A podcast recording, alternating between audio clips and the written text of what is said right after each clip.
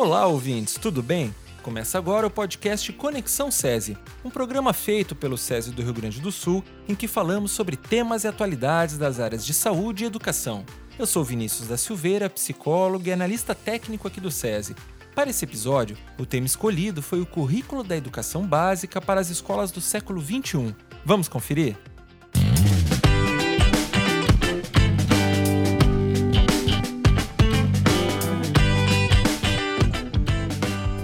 Falar sobre esse tema tão importante, contamos com a presença da Sônia Elizabeth Bier, gerente de educação do SESI Rio Grande do Sul. Sônia, seja muito bem-vinda ao nosso programa. Para começar, eu gostaria que você falasse um pouco para a gente sobre o que é e qual é o significado da palavra currículo no mundo da educação.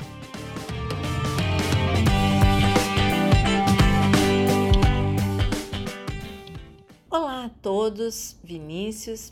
Primeiramente, muito obrigada pelo convite. Penso que podemos compreender o que é currículo por vários aspectos relacionados ao tema. Alguns estudiosos definem um currículo como um conjunto determinado, um ciclo de estudos ou um conjunto determinado de conhecimentos de uma disciplina e que geralmente é acompanhado de indicações, de implementações de práticas, com objetivos e avaliações metodológicas. Pensando nessa definição, podemos pensar no currículo de um curso, de uma área de conhecimento, de um componente curricular, de uma escola, de uma rede de escolas, seja ela uma rede privada, uma rede pública, estadual, municipal, enfim. Mas quando a gente fala de um currículo, de uma escola ou de uma rede de escolas de educação básica, a gente vai entender o currículo como sendo tudo aquilo que acontece dentro da escola, de tudo que trata da escola e para a escola, refletindo os valores e as concepções daquele grupo, da sociedade que ela tem em seu entorno. Para alguns teóricos, a educação tem sua estratégia básica no currículo. O que, que significa isso? O currículo é o coração da educação. A chave da dinâmica curricular é responder perguntas como o que, onde, quando, por quê, para quê, como se ensina, se aprende, relacionando o momento social, o tempo, o lugar, na forma de objetivos, conteúdos, métodos e avaliações de forma integrada. Tem muitos países, e o Brasil é um desses atualmente, que tem grandes desafios curriculares. E o desafio é garantir a equidade, ou seja, que todos tenham oportunidades a partir do seu ponto de partida e, ao mesmo tempo, considerar a diversidade. O Brasil, um país continental, precisa muito trabalhar esses dois aspectos: equidade com diversidade. E isto tudo numa unidade, né? Num jeito, num conjunto de estratégias e diretrizes que não engesse, que não leve a uma uniformização, como a gente já teve lá na década de 70, né? É, o clássico exemplo, né, de que para alfabetizar a gente dizia Eva viu a uva lá no, no, no Amazonas e Eva viu a uva aqui no Rio Grande do Sul. Bem, uh, a uva nem sempre, né, lá na década de 70, estava presente em alguns territórios, então isso não tinha sentido. Então, quando a gente fala que o currículo ele tem que ser um currículo que abranja todo o país, a gente diz que ele tem que ter normas gerais, mas ele precisa respeitar as diferenças regionais. E isso vai poder acontecer na elaboração de um currículo pautado nas aprendizagens dos alunos, no desenvolvimento de habilidades, independentemente da localização, do tipo de público ou da etapa da educação básica. Nessa concepção, para que o currículo seja significativo, para que ele faça sentido, é indispensável que ele seja adequado à realidade local sem abrir mão das aprendizagens dos alunos. Às vezes a gente tem exemplos muito simplistas, né? Ah, mas se o aluno só conhece aquele mundinho, que não vou apresentar nada diferente daquilo, né? Não. O que a gente diz é que a gente parte destas aprendizagens e a gente vai desenvolvendo outros conhecimentos, outras competências e outras habilidades. Um currículo, então, ele se caracteriza né, de forma genérica, a gente vai falando, por ele ter uma série de regras, uma série de normas, mas que considera os conhecimentos do aluno, os conhecimentos daquela região, e ele precisa ter uma unidade, mas ele não pode ter um engessamento. Ele precisa promover um processo de aprendizagem com equidade e com a consideração à diversidade, para que ao final a gente possa ter menos desigualdades. Certo, Sônia. Acho que deu para entender que o currículo escolar é tudo o que acontece na escola e que está relacionado à aprendizagem dos alunos. Ficou claro também que o currículo escolar, por sua função social, deve refletir os valores e as concepções de uma sociedade, considerando o tempo e aspectos específicos da região em que a escola está inserida, certo? Você falou do desafio de países como o Brasil, com grande diversidade, para garantirem equidade e respeito às diferenças regionais.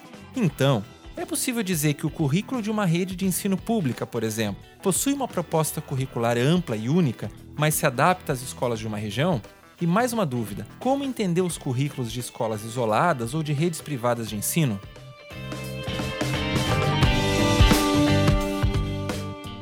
Vinícius, você trouxe aspectos super interessantes a serem discutidos e que traduzem a complexidade do tema que a gente está abordando. Se tratando do currículo de uma rede pública, como a rede pública brasileira, nós sabemos que o processo de construção desse currículo inicia muito antes, muito distante das escolas, né? Ela se inicia no Congresso Nacional e transita, né, pelo Conselho Nacional de Educação, pelo MEC e vai também considerando todos os documentos que já foram produzidos para que a gente possa se sustentar melhor dentro deste processo de construção. E no nosso caso, a Base Nacional Comum Curricular, né, que hoje é a nossa diretriz, que hoje todos nós nos reportamos a ela para pensar o currículo da escola.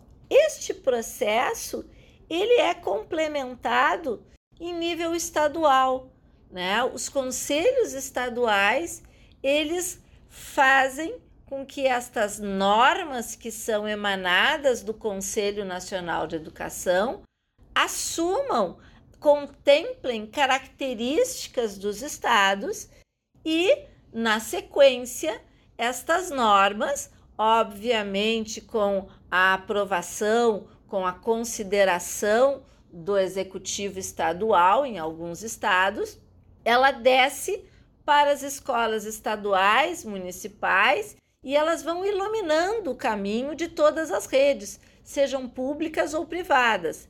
E a partir daí vão se considerando nos municípios outras legislações existentes, tais quais os planos municipais de educação e as próprias normas que são construídas pelos conselhos municipais de educação.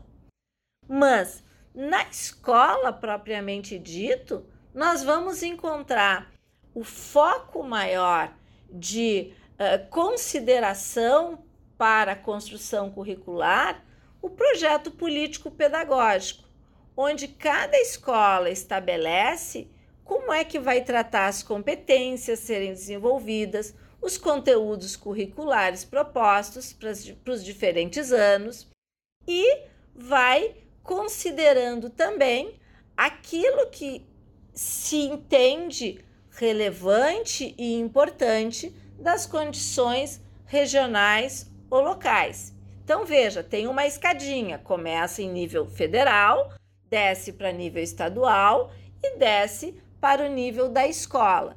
E todos esses entes tem normatizações que são complementares e que vão enriquecendo o processo de reflexão para a construção curricular. Por isso é que a gente sempre vai dizer que o currículo da rede pública ele precisa ser flexível, porque ele precisa considerar os fatos que ocorrem no mundo natural, no mundo social, naquelas comunidades e que poderão enriquecer o significado das aprendizagens, considerando, sobretudo, a contextualização e a interdisciplinariedade como recursos chaves das propostas pedagógicas, das propostas que cada região e que cada escola irão desenvolver. Assim, no caso dos sistemas ou redes do ensino público, é indispensável, sim, um currículo que seja único, mas não engessado. Um currículo único e flexível, que possa garantir que todos os alunos tenham as mesmas experiências e aprendizagens, a partir de uma proposta curricular comum no tratamento dos conteúdos curriculares. Nas escolas particulares isoladas ou mesmo nas escolas particulares que compõem uma rede privada de ensino, sejam elas confessionais ou não, escolas em diferentes regiões, as orientações nacionais, elas são observadas para a organização da proposta curricular e a partir delas e das concepções da mantenedora, de quem mantém esta escola, são elaboradas as propostas didático-pedagógicas, expressa no projeto político-pedagógico de cada escola, o que inclui um plano curricular detalhado. Assim, nas escolas isoladas ou nas escolas de uma mesma rede privada de ensino, o projeto político-pedagógico de cada escola reflete o currículo da rede, mesmo que elas estejam em municípios diferentes ou até mesmo estados, porém, sempre considerando que um currículo exige adequações ao local aonde ela está, se este currículo quer que exista sentido e significado educacional para os alunos. Entendo que há aspectos particulares específicos quando pensamos no currículo de uma escola, de uma rede pública ou de uma instituição privada que tem mais de uma escola. Por isso a complexidade desse tema. Mas Sônia, conta pra gente, mesmo que em linhas gerais, como se constrói um currículo? Quais são os aspectos mais importantes nessa construção?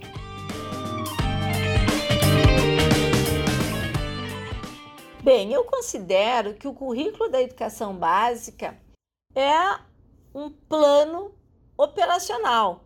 É como que eu vou dizer que as coisas vão acontecer dentro da minha escola, né? E ali nós vamos detalhar o que os alunos precisam saber, o que os professores devem fazer para auxiliar os alunos a desenvolver suas aprendizagens, o que os gestores devem proporcionar para que as propostas didáticos pedagógicos se efetivem. Isso sempre levando em consideração o contexto em que o ensino e a aprendizagem ocorrem.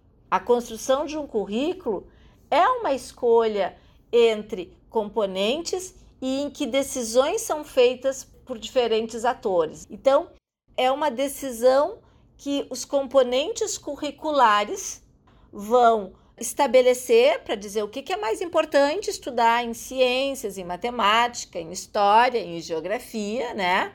E quais são estas condições que a gente vai construir para que isto se realize.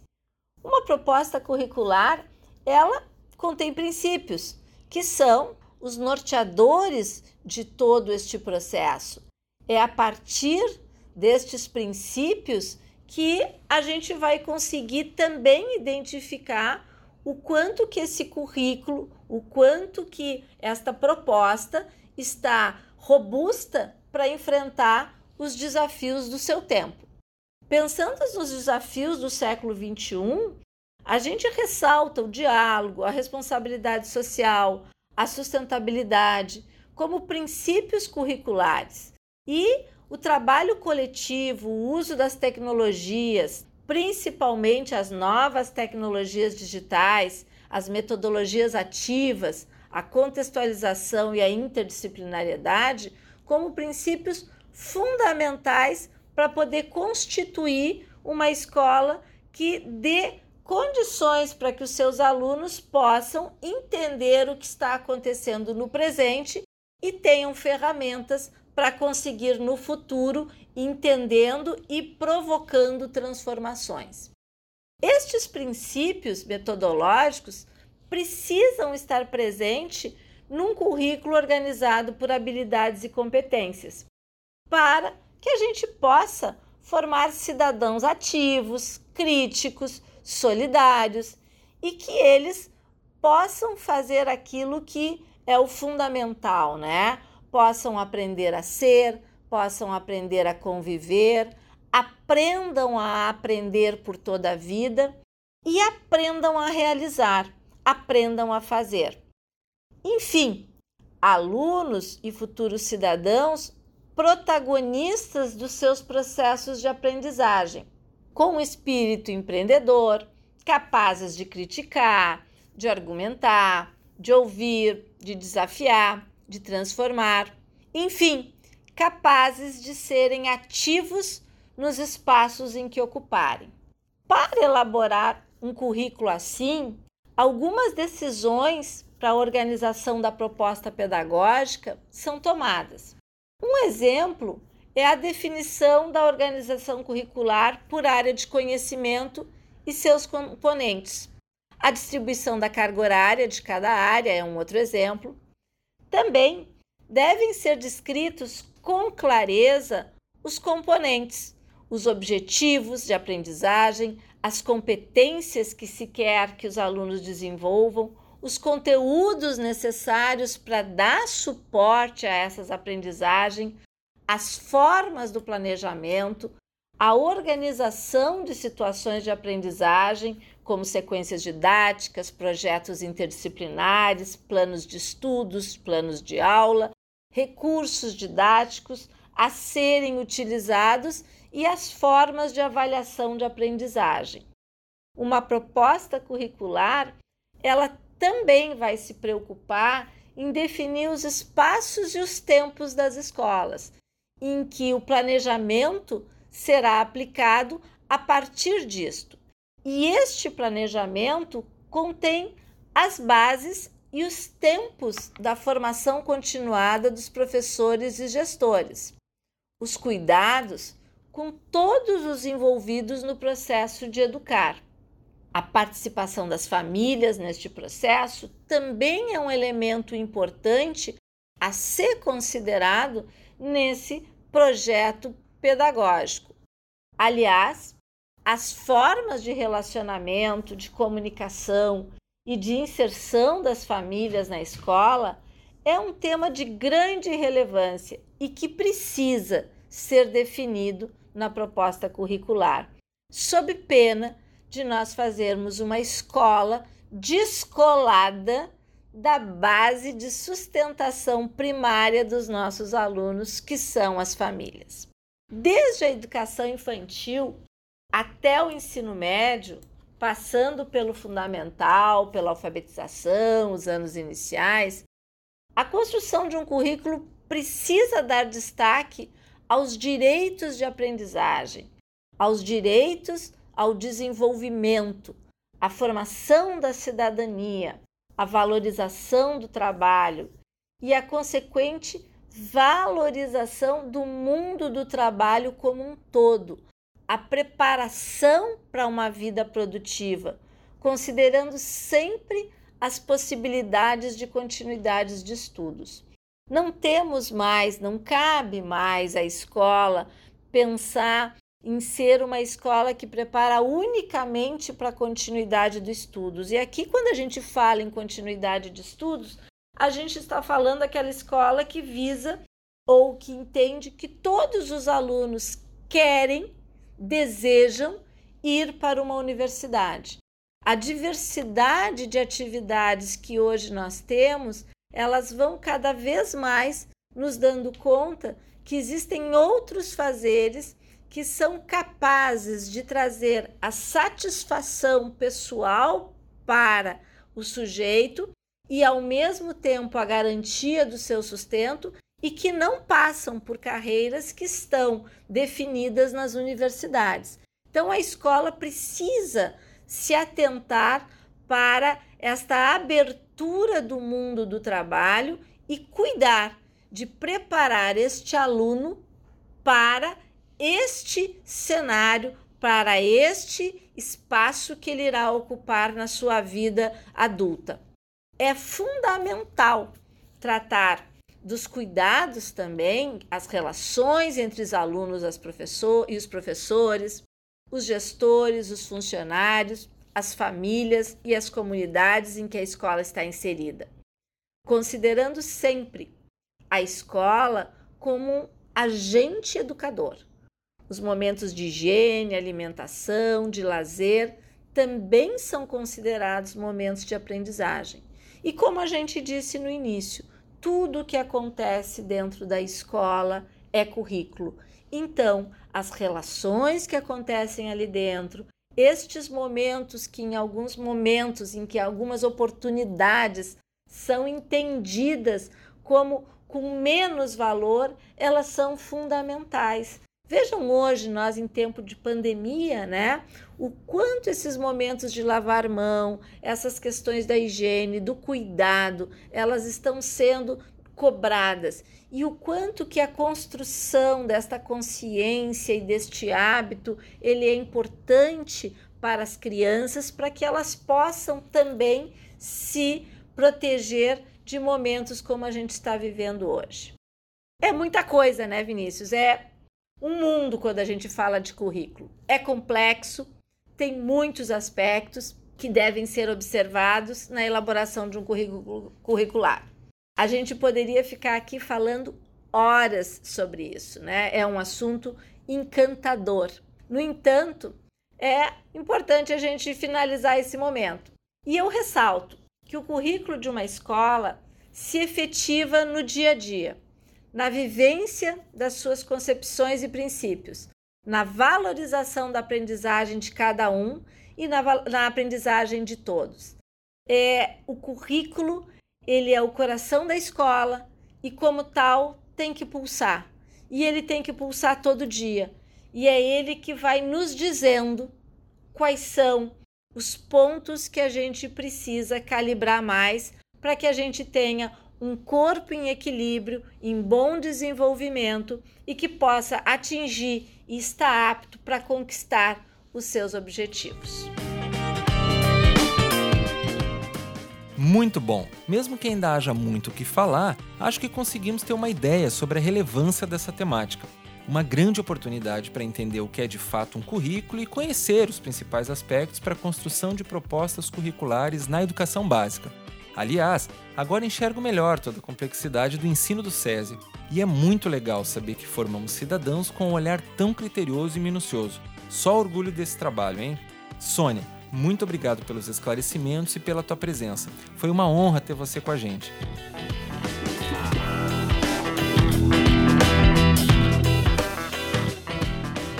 Bem, imagina, Vinícius, eu agradeço esse convite e repito, falar de currículo é sempre desafiador, mas é sempre algo extremamente encantador. Muito obrigada pela oportunidade. Então é isso, caros ouvintes. Curtiram o tema de hoje? Acompanhe o nosso site www.cesrs.org.br e as nossas redes sociais e fique por dentro das novidades. Em 15 dias, um novo episódio Conexão SESI com mais conteúdo para vocês. E lembre-se, em tempos de pandemia, use máscara, higienize as mãos e cuide-se. Até lá!